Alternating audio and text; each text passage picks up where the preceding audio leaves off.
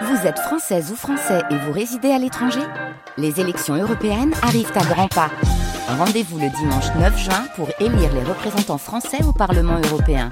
Ou le samedi 8 juin si vous résidez sur le continent américain ou dans les Caraïbes.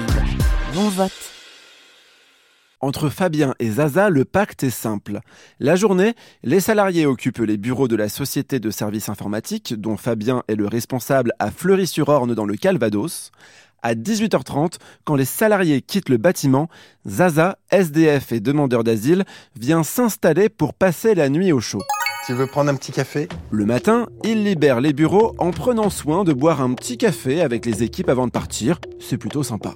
Car il n'est pas question qu'ils vivent dans l'ombre de cette entreprise engagée. Zaza a toute la confiance de la direction et des salariés. Il a même une pièce aménagée pour lui, avec un canapé-lit, un frigo, un écran et une douche. Ça me permet de refaire confiance à la vie. Pour Fabien, c'était une évidence d'aider ce Géorgien qui a fui son pays pour des raisons politiques. Ses papiers sont en cours de régularisation, mais en attendant, il n'avait pas de toit pour passer la nuit. Alors, tout a été fait pour l'accueillir au mieux dans les locaux de l'entreprise. Bon, il a tout de même fallu s'organiser un peu.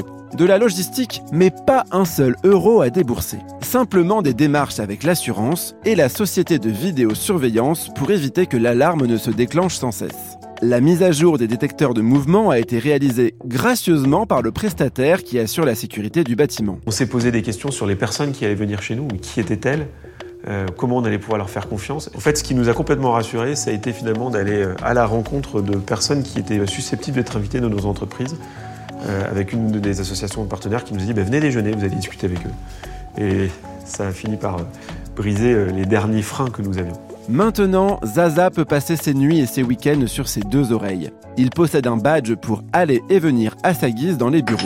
J'ai même mis un porte-clés pour pas la perdre. Une confiance qu'il a gagnée notamment grâce à la recommandation des professionnels de l'accueil d'urgence qui ont garanti sa bonne conduite auprès de l'entreprise d'accueil. D'ailleurs, dans quelques semaines, Zaza partira vers Falaise, une autre commune du Calvados, où il a trouvé un boulot et un logement. C'est rendre service euh, aux personnes qui en ont besoin et c'est évidemment euh, qu'elles puissent s'insérer. C'est une chaîne, en fait, on est un petit maillon de la chaîne qui permet euh, à des personnes qui en ont besoin de pouvoir avoir un nouveau départ, quel que soit leur âge.